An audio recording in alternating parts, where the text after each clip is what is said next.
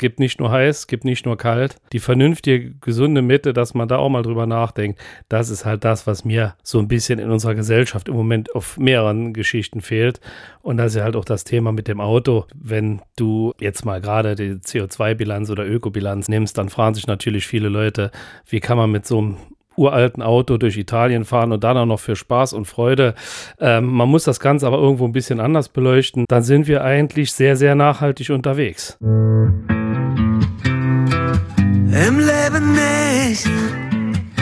Es folgt Im Leben nicht.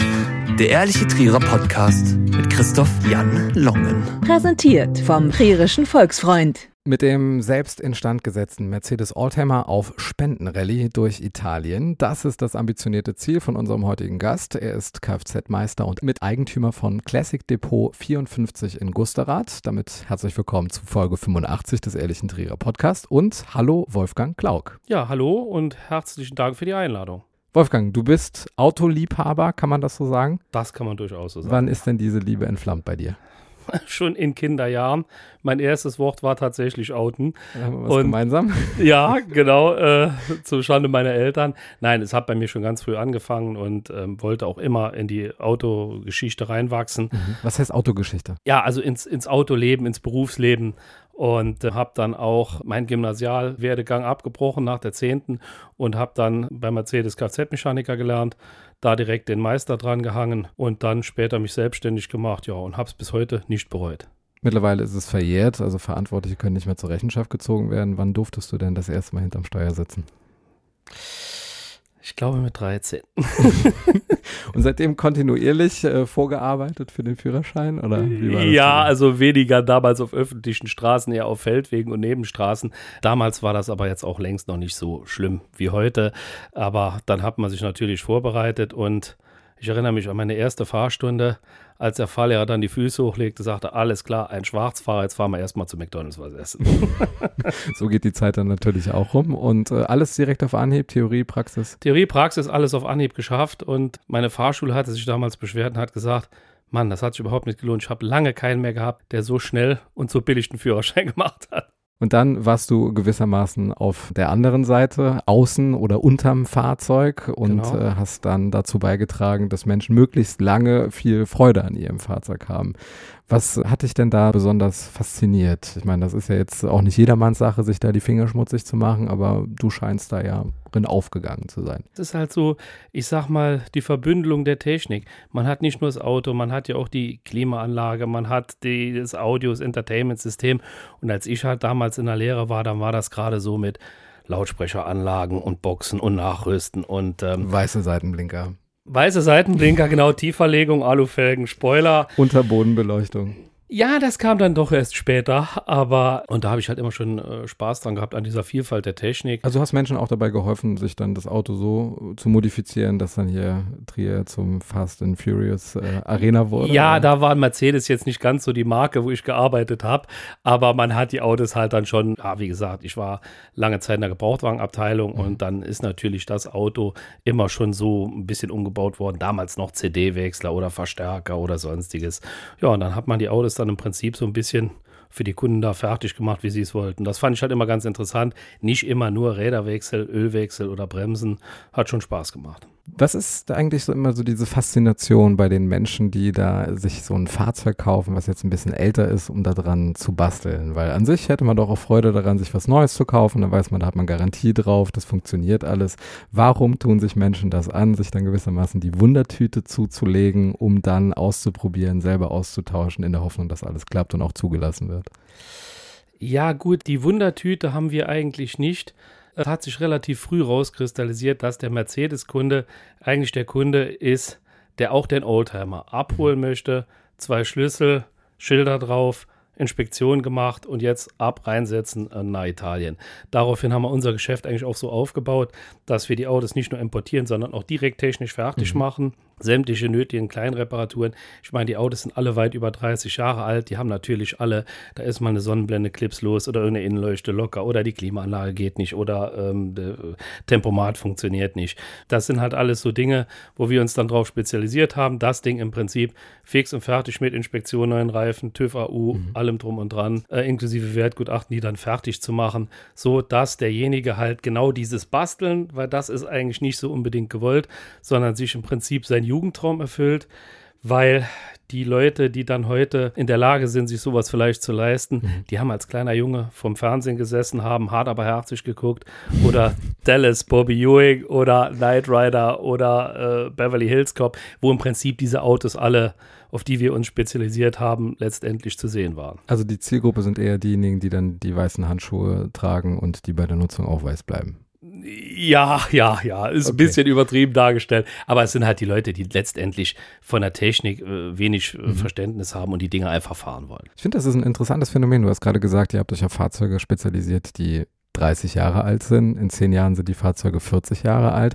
Was macht denn diesen Moment aus, wo du gesagt hast, okay, jetzt interessiert mich die Innovation nicht mehr in dem Sinne, womit ich mich beschäftigen möchte in der Werkstatt, sondern ich mache jetzt hier einen Cut und nehme all das, was in dieser Generation vom Band gekommen ist ist eigentlich recht einfach. Irgendwann hat die Elektronik das Auto so übernommen, dass mhm. selbst der Hersteller teilweise nicht mehr weiß, warum es nicht funktioniert.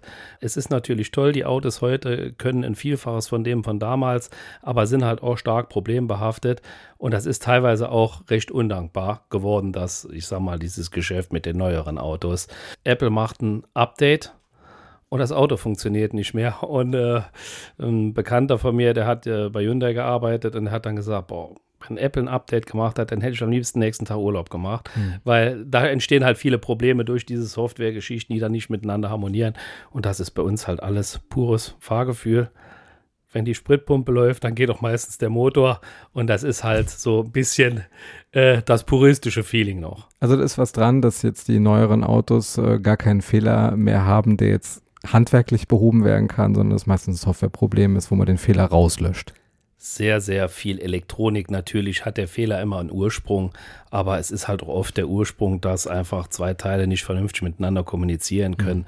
oder es halt elektronische Probleme sind und äh, ja, oder halt ein kleines elektronisches Bauteil defekt ist und man dem Kunden einfach einen Preis an den Kopf werfen muss und man selber ein schlechtes Gewissen hat. Mhm. Und das ist halt, ja, ich sag mal, da hat sich die Autowelt massiv gedreht und ja, da sind die alten Zeiten einfach noch irgendwie so ein bisschen schöner. Das heißt, es werden auch noch für die 30 Jahre alten Fahrzeuge noch Ersatzteile hergestellt oder musst du dich da auf Schrottplätzen, eBay Kleinanzeigen umsuchen, um dann die Dinge zu finden, die dann tatsächlich noch passen? Allergrößtenteils ist eigentlich alles vorhanden. Das war auch mit so ein Grund, warum wir damals gesagt haben, dass wir den Schritt gehen. Bei 18 Jahren Bauzeit und etlichen hergestellten Modellen. Ich meine, man muss mal sehen, von der Serie ist 80 Prozent in Export gegangen. Mhm. Also wir als unser Deutschland waren eigentlich nur ein ganz, ganz kleines Teil davon. Deswegen ist der Teilemarkt auch weltweit. Wir kaufen da tatsächlich auch viel in Amerika, in ganz Europa, Ersatzteile es gibt doch unheimlich viel. Und wenn es irgendwas mal nicht mehr gibt, bedingt jetzt durch Lieferengketten oder sonstiges, dann dauert es nicht lange, bis mal wieder was da ist. Also es ist natürlich auch so, die heutigen Autos, wenn das Modell nach zwei Jahren wieder wechselt, dann ist alles anders. Mhm. Damals waren dieselben Teile in der S-Klasse, im SL, im 123er.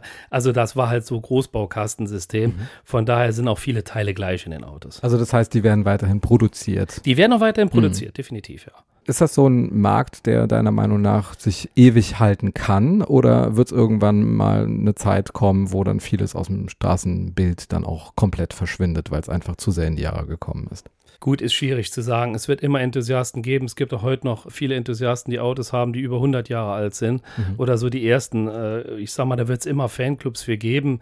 Und ähm, ja, ist immer schwierig in die Zukunft zu schauen. Aber ich sag mal, solange da noch irgendwo ein bisschen Benzin im Blut ist, wird sich das, denke ich, immer ganz gut halten. Jetzt müssen wir tatsächlich vom Blut in den Kopf gehen, insofern, als dass wir ein paar Vokabeln klären. Wann ist denn ein Auto ein Oldtimer? Wann ist es ein Youngtimer? Wenn du uns das mal äh, wenn du das mal nachvollziehbar machen könntest.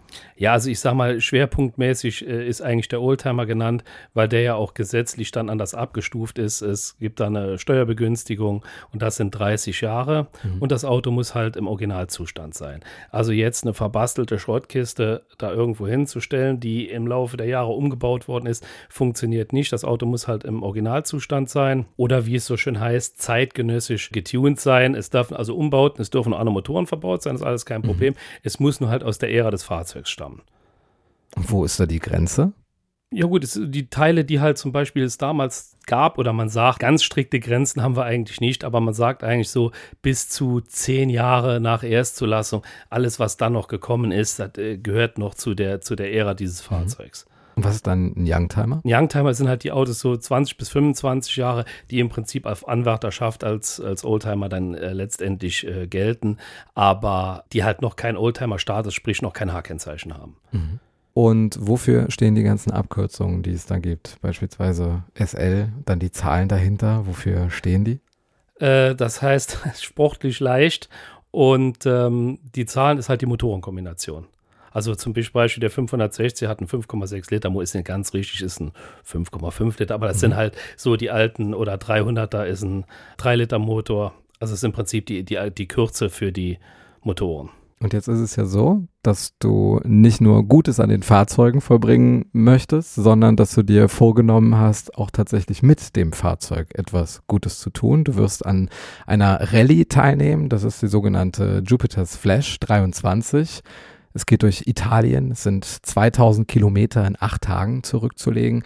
Ich denke mal, da geht es nicht um Geschwindigkeit, oder? Nein, es ist also eigentlich eine komplette Roadtrip-Rallye, dem auch nicht, nicht ich alleine teil, sondern äh, wir haben da ein Team zusammengestellt. Es ist eine Roadtrip-Rallye, ist also keine hochmotorsportliche Veranstaltung, mhm. ist im Prinzip eher so, ähm, es gibt so, so einen Kodex, also es darf kein GPS verwandt werden, also sprich kein Navi, keine Autobahn. Man muss also noch mit Karte von A nach B kommen, wie es dann letztendlich auch früher war so werden wir gucken, dass wir den ganzen Weg bis darunter schaffen. Wie kannst du dich da drauf vorbereiten? Gibt es da einen äh, Karten kaufen? Italien Oldtimer Simulator oder sowas? Nein, ach, äh, ich sag mal, das ist ja letztendlich, wie es früher auch war, bevor es äh, Navigationssysteme gab, da sind wir auch durch die Welt gekommen. Mhm. Ähm, ja, man muss natürlich so ein paar Sachen vorbereiten. Man muss äh, sich halt vernünftiges Kartenmaterial besorgen in den Maßstäben. Äh, ist auch gar nicht so einfach. Muss man auch gucken, wo man das überhaupt noch herbekommt, weil halt natürlich jeder mit GPS oder Google oder sonstigem fährt. Aber wie gesagt, da haben wir uns so eine Ausrüstung angeschafft und wir sind da echt guter Dinge. Wie gesagt, Ankommen ist da eigentlich so das mhm. Hauptziel. Was ist das jetzt so für Italienkenner für eine Strecke? Ja, es geht im Prinzip einmal quer von äh, Sölden runter bis nach Palermo, einmal durch den Stiefel durch, nachher auch mit kleiner Fährfahrt. Äh, ich sag mal, das ganze Land breit gefächert. Mhm werden wir dann mal so abfahren und es gibt dann halt so Wegpunkte. Ist jetzt nichts Zwingendes vorgeschrieben, aber so ein paar Wegpunkte, so ein paar Prüfungen, jetzt nicht im motorsportlichen Sinne, sondern Prüfungen. Heute mal ein Bild mit der örtlichen Polizei oder die größte Ziege auf der Weide finden, an der man vorbeifährt. Also da sind verschiedene eher lustig gehaltene Prüfungen, aber auch Prüfungen, wo man halt verschiedene Dinge abfahren muss und Eckpunkte finden muss. Ist so ein bunter Mix eigentlich. Und ist auch noch so ein bisschen so eine Schnitzeljagd. Ja, und dann hoffen wir, dass wir dann auch pünktlich in Palermo ankommen. Und wie viele Fahrzeuge nehmen da dran teil? Wie viele Teams gibt es da? Aktuell sind, glaube ich, 118 Teams gemeldet.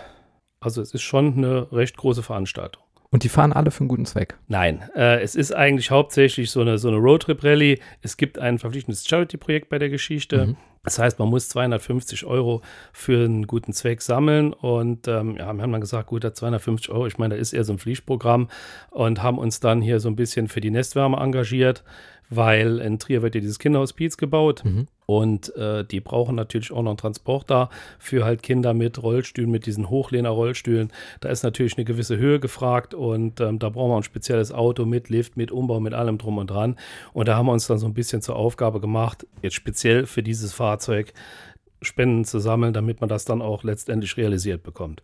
Wie kam das zustande, dass es ausgerechnet die Nestwärme geworden ist? Mein Partner, also der andere Miteigentümer der Firma, der ist recht eng mit der Nestwärme verbandelt und dann ist man natürlich so über das Gespräch gekommen und hat sich dann auch ganz schnell für dieses Thema entschieden. Was bedeutet das für dich persönlich? Ich meine, Hospizarbeit, das ist schon mit das Anspruchsvollste, was man, glaube ich, im Zusammenhang mit der Betreuung machen kann. Also hast du da auch Berührungspunkte, die dich da noch zusätzlich äh, motiviert haben, da auch gerade in diesem Bereich was Gutes zu tun?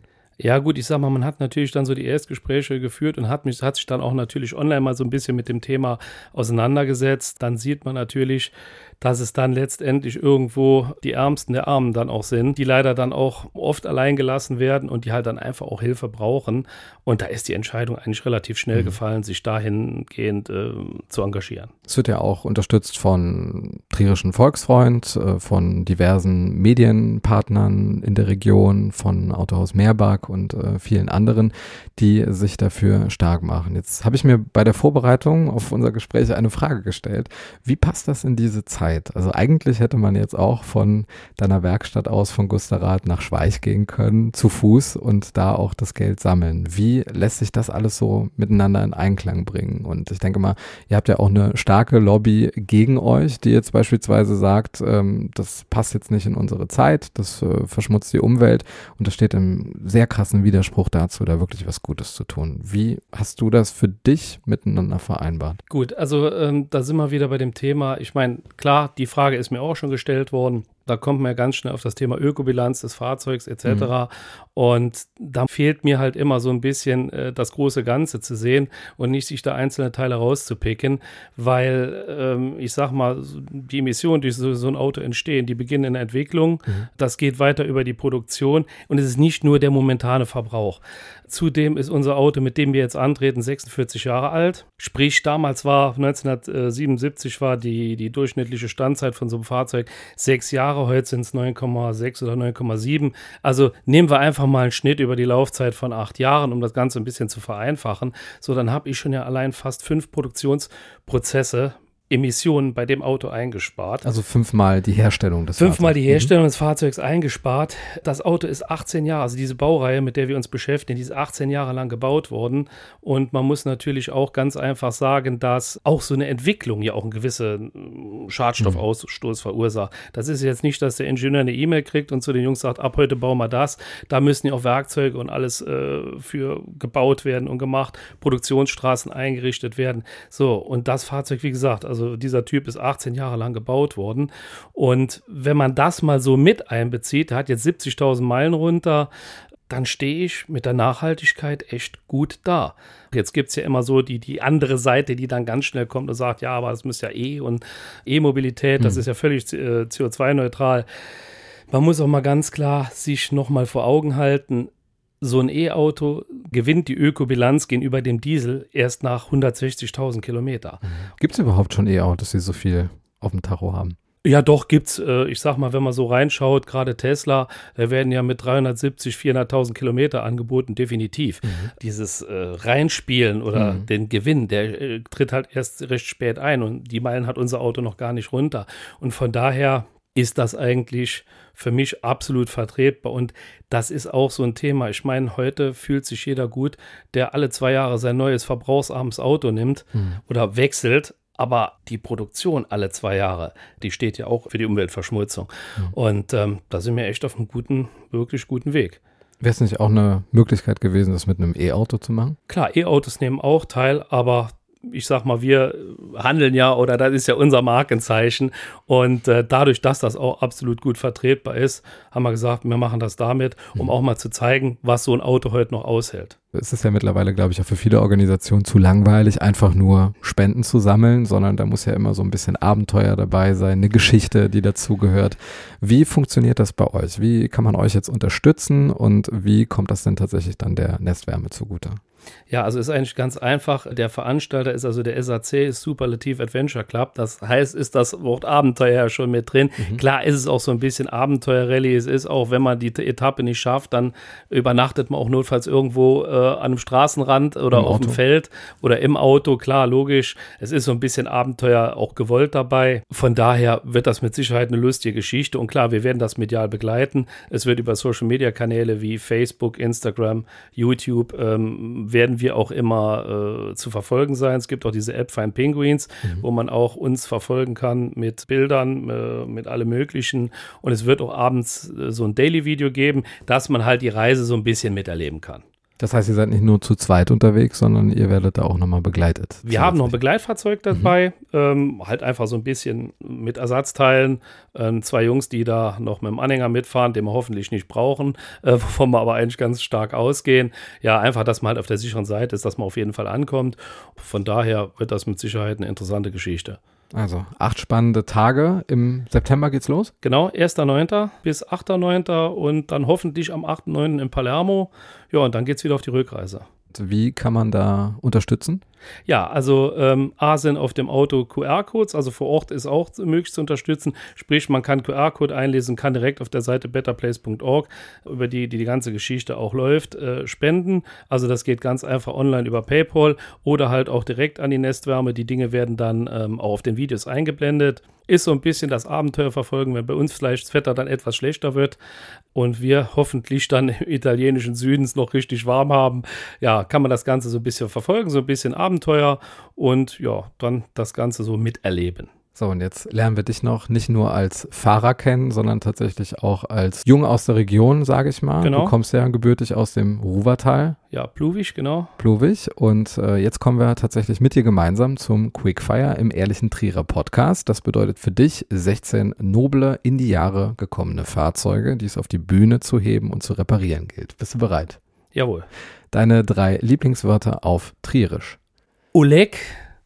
Oh, muss ich überlegen. Äh Flem und Fleet. Und jetzt neue Kategorie, hat auch mit Trierer Sprache zu tun. Es geht wieder um den einsilbigen Trierer Weltschmerz. In der letzten Woche haben wir uns mit dem O beschäftigt, wo ja immer verschiedene Sachen dazukommen, wie Oleg, Omayu, Oh Mom. und so weiter und so fort. Und diesmal gibt es den Weltschmerz in wiederholender Art, also repetitiver Natur. Und ich möchte von dir ein Beispiel hören, wann du das mal vernommen hast oder in welche Situation das passen könnte. Und zwar geht es jetzt hier um das Ja und das kommt ja meistens in vielfacher Ausführung, dass man dann zum Beispiel im Gespräch raushört, Jo, jo, jo, jo, jo, jo. In welcher Situation hast du das zum letzten Mal gehört? Oh Gott, da muss ich jetzt echt überlegen. Ähm Ansonsten helfe ich dir gerade. Ja, okay. Gibt es nämlich auch bei ungeklärten Situationen im Straßenverkehr. Person A ist im Recht, spielt sich auf, Person B ist in der Eitelkeit gekränkt und greift persönlich an und sagt dann so, jo, jo, jo, jo, bist du Polizist oder was? Eine Variante oder aber auch erlebt, Preisverhandlung am Flohmarkt, wenn der Kitsch verkauft wird, von dem meist der junge Verkäufer A meint, einen zu hohen Preis verlangen zu können und Käufer B sagt, jo, jo, jo, zwei Euro sind auch genug, ne? Oder? Ja, ja, stimmt. Erste Variante ist mir tatsächlich noch vor einem anderthalben Monat passiert, als ich in Trier unterwegs war. Ich kenne die Straße jetzt nicht gegenüber vom alten Arbeitsamt. Da war das Haus eingerüstet, ein Handwerkerauto stand dann auf dem letzten Stück äh, Zebrastreifen und der Fahrradfahrer, ich denke schon, der hat überhaupt gar keinen Platz, der muss jetzt auf die Straße fahren. Oh, das fahren. ist das Szenario, aus dem der Stoff ist, ja. Das ist auch genau passiert. Und ich bin voll in die Eisen, halb in den Gegenverkehr, hab dann gehupt und dann, ja, ja, ja, ja, ist klar, ihr habt all keine Zeit. Ist gut, okay. äh, ja, tatsächlich, ist jetzt, wo du sagst, ist mir jetzt eben spontan nicht eingefallen, aber Jo, jo, jo, genau. Aber das gibt's, muss man mal wirklich äh, drauf achten, so, ne? Also meistens Preise und wenn es unterschiedliche Meinungen gibt, ne, versucht man den anderen ja so ein bisschen zu bremsen auch, ne? Ja, genau. Und vom Ja kommen wir jetzt zu deinem Lieblingsort in Trier. Zu meinem Lieblingsort in Trier, ja, würde ich sagen, Hauptmarkt. Dein Trierer Lieblingsgericht. Fleten. Wie oft warst du in deinem Leben schon auf der Porta Nigra? Noch gar nicht so häufig, hat sich eher auf die Schulzeit bezogen. Ich würde jetzt sagen, dreimal. Das letzte Konzert, das du besucht hast. Oh je, das ist schon lange her, muss ich überlegen, war Grönemeyer, weil ich jetzt nicht so der Konzertgänger bin. Mhm. Deine Trierer Lieblingsgastronomie. Ich sehe gerade, wie verschiedene, am, ja, genau, genau. wie verschiedene Lokalitäten da bei dir vorbei. Okay. Es laufen Bläsesgarten. Mhm. Trier ist liebenswert, weil es einfach eine schöne historische Stadt ist. Wo wir dich jetzt hier als Zeitzeugen da haben, was wären denn deine drei Lieblingsvokabeln auf Pluwiger Platt? Kullang. Was ist das nochmal?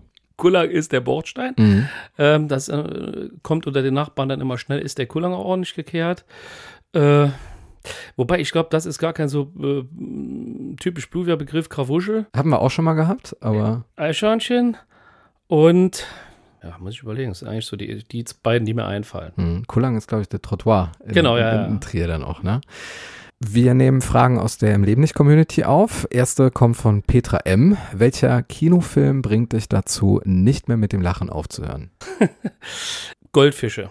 Die Goldfische ist. Oh, der ist, der ist wirklich gut, sehr berührend. Ja, der ist äh, auch sehr lustig und äh, berührend und lustig und hat halt einfach echt einen klasse Unterhaltungswert. Und da sind auch Menschen unterwegs. Genau, da sind auch Menschen unterwegs. Was bedeuten vier Hashtags für dich? Mm, Also, äh, Thema Hashtag ist eigentlich ganz witzig, weil ich muss ganz ehrlich zugeben, bis vor kurzem wusste ich eigentlich überhaupt nicht so genau, wofür es die gibt und habe mir immer so ein bisschen Fragen bei den Social Media Geschichten das Ganze angeschaut. Aber jetzt durch die Rallye, weil wir halt jetzt auch viel mit Social Media unterwegs Mhm. sind, beschäftigt man sich schon damit. Ja, ist eigentlich manchmal ganz witzig, wenn man sich das mal durchliest, was unter den äh, Beiträgen und sonst überhaupt steht. Und die Hashtags, das ist dann eigentlich schon ganz witzig. Und was wären jetzt so die vier favorisierten? Der kon- ist immer situationsbedingt. Äh, Ich habe da jetzt keine speziellen. Das heißt ja, dass das gar nicht mehr so sehr äh, belohnt wird, wenn man jetzt mit Hashtags arbeitet. Ne? Da muss man eher zuordnen, was ist das jetzt für eine Branche, was ist Genau. das für ein Thema, dass man da eher die Reichweite damit aufbaut. Ne? Genau, richtig. Frage vom 2881, wie kommen Sie zu einem so gut aussehenden Co-Piloten? Reines Glück. Und für alle, die es nicht wissen, der Junge ist auch noch zu haben. Was sind deine Tipps für möglichst sparsames Fahren? Liegt einfach ganz in der Natur der Sache, einfach vorausschauend zu fahren. Also nicht mit 200 auf die Ampel und dann erst letztlich bremsen, sondern schon so ein bisschen gucken, wie bewegt sich der Verkehr vor mir und darauf einfach frühzeitig reagieren. Mhm. Eigentlich das, was der Klassiker auch so in der Fahrschule ist, aber es stimmt tatsächlich, wenn man es mal so ein bisschen ausreizt und da selber mal drauf anlegt, da merkt man schon unheimlich, wie die Verbrauchsnadel runtergeht. Also, jo, jo, jo, jo, Mama Zartheit. Genau, in dem, genau in dem Ton. Ja, aber schon das nächste. Für welchen Sportverein in der Region schlägt dein Herz? Ah, Habe ich gar keinen so speziellen. Äh, ganz interessant finde ich die Trierer Basketballer. Hm. Das hat er jetzt uns jetzt gezeigt, wo der pluvige Hammer hängt. Tesla und Mercedes bewerben sich um ein Werksgelände in der Region. Du bist Landrat. Wer bekommt den Zuschlag und warum? Schwierig. Tesla ist natürlich so ein Innovationsträger, muss man ganz einfach sagen. Die haben sich da schon stark nach vorne gearbeitet, auch wenn Mercedes da jetzt dran ist. Ganz ehrlich, wünschen Würfel entscheiden lassen.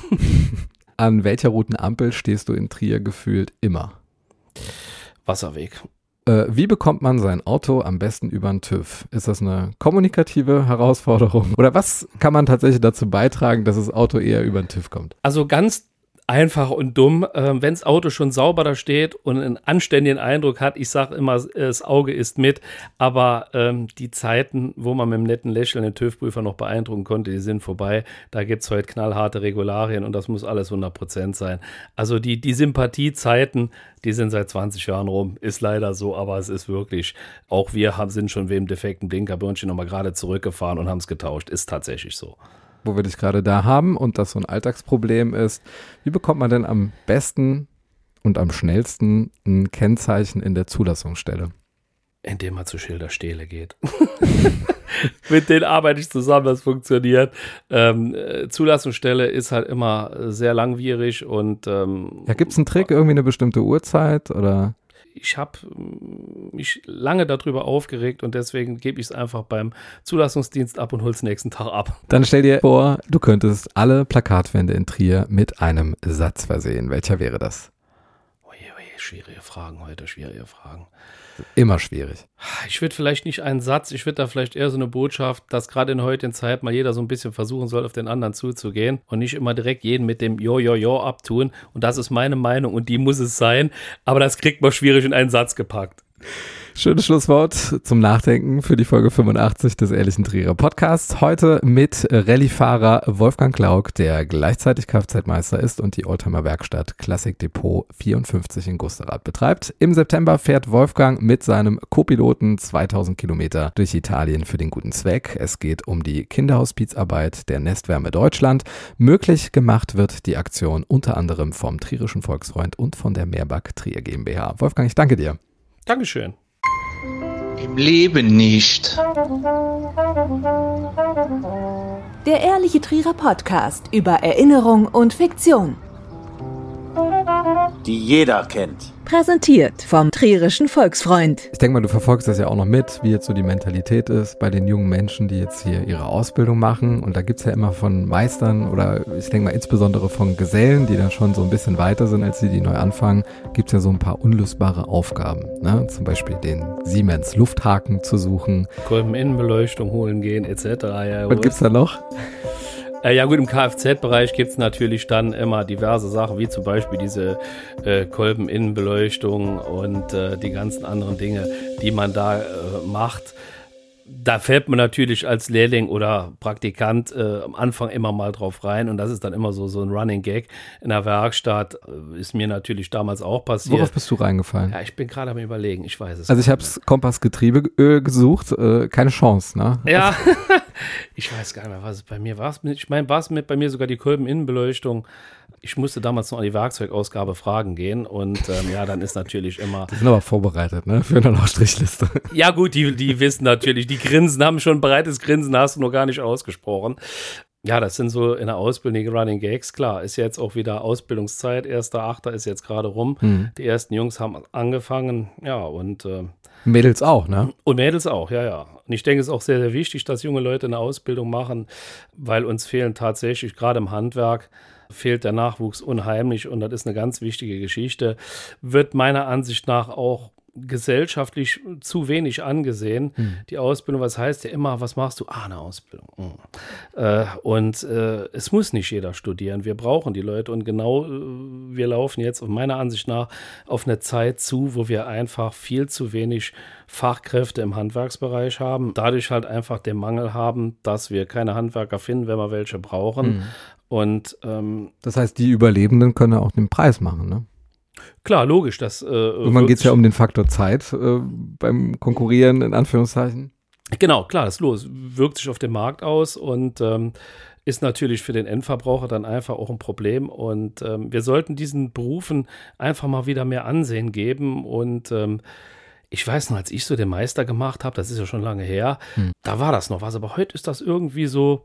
Ach ja, gut, er hat jetzt nur einen Meister, aber er hat studiert. Da sollten wir einfach gesellschaftlich nochmal dahin zurückfinden, auf was für Werte wir uns da beschränken, weil das ist genauso wichtig. Wir brauchen einen, der den Kindern was beibringen kann in der Schule, der Lehrer. Wir brauchen aber halt auch den Klempner, der uns den Wasserhahn repariert. Hm. Und irgendwo ist das äh, vom Stellenwert her jetzt nicht so unterschiedlich, wie es momentan einfach gehandhabt wird. Und das ist halt, wie gesagt, nochmal wichtig. Mein Sohn hat auch gerade aktuell eine Ausbildung angefangen. Was macht der? KZ-Mechatroniker. Aber nicht bei dir. nein, nein, nein, nicht bei mir, nicht bei mir. Ähm, ja, der soll halt auch mal außerhalb lernen, wie es ist. Und Hm. ähm, ob der dann irgendwann zum Papa in die Firma kommt, muss man halt einfach schauen, wie sich die Dinge entwickeln. Der muss jetzt erstmal seine Ausbildung machen, der muss jetzt erstmal seine Prüfung bestehen. Und äh, wie gesagt, hat jetzt auch gerade angefangen. Fahren kann er ja schon bestimmt, ne? Zwinker? Ja, ja, ja, ja. Äh, ja, müssen wir den Jungen ja beibringen. Die müssen das ja äh, können. Deswegen dann wird die Fahrschule auch günstiger. Mhm. Nein, äh, Spaß beiseite. Es ist halt schon wichtig und ähm, da sollten wir halt einfach nochmal hinfinden. Wie würdest du das beeinflussen wollen oder wo siehst du da einen Weg, wie tatsächlich äh, mehr Menschen für eine Ausbildung begeistert werden können? Ich denke, da muss einfach ein Umdenken in der Gesellschaft her, weil man merkt das ja, und was macht dein Sohn? Ja, der macht eine Ausbildung. Ah ja, nach dem Motto, oh ja, er Pech gehabt. Ähm, man müsste vielleicht das Bild einfach da auch wieder so ein bisschen auch seitens unserer Regierung ändern, dass das halt auch genauso wertvoll ist. Wir brauchen die genauso wie die anderen. Und ähm, ich meine, die Handwerkskammer macht ja da auch immer so die ein oder anderen äh, äh, Werbekampagnen. Man muss da halt einfach wirklich das Bild dieser Berufe einfach nochmal in ein besseres Licht auch stellen. Weil, wie gesagt, weil Mhm. wenn es im Winter kalt ist und ich finde kein Heizungsbau, ist schon dumm. Wenn du jetzt nochmal die Wahl hättest, gerade auch äh, in dieser Zeit und mit all diesen technologischen Entwicklungen, würdest du dich nochmal auf Verbrenner spezialisieren, nochmal Kfz machen? Äh, gut, bei uns ist, ist es ja, ich sag mal so, so ein Nischenprodukt. Ähm, ich habe mich jetzt nicht auf aktuelle Verbrenner spezialisiert, sondern auf das, wo auch nichts mehr nachkommt. Und das ist ja auch durch das Alter wertvoll und muss auch in Stand gehalten werden. Aber ich würde im Prinzip alles genauso nochmal machen, jawohl.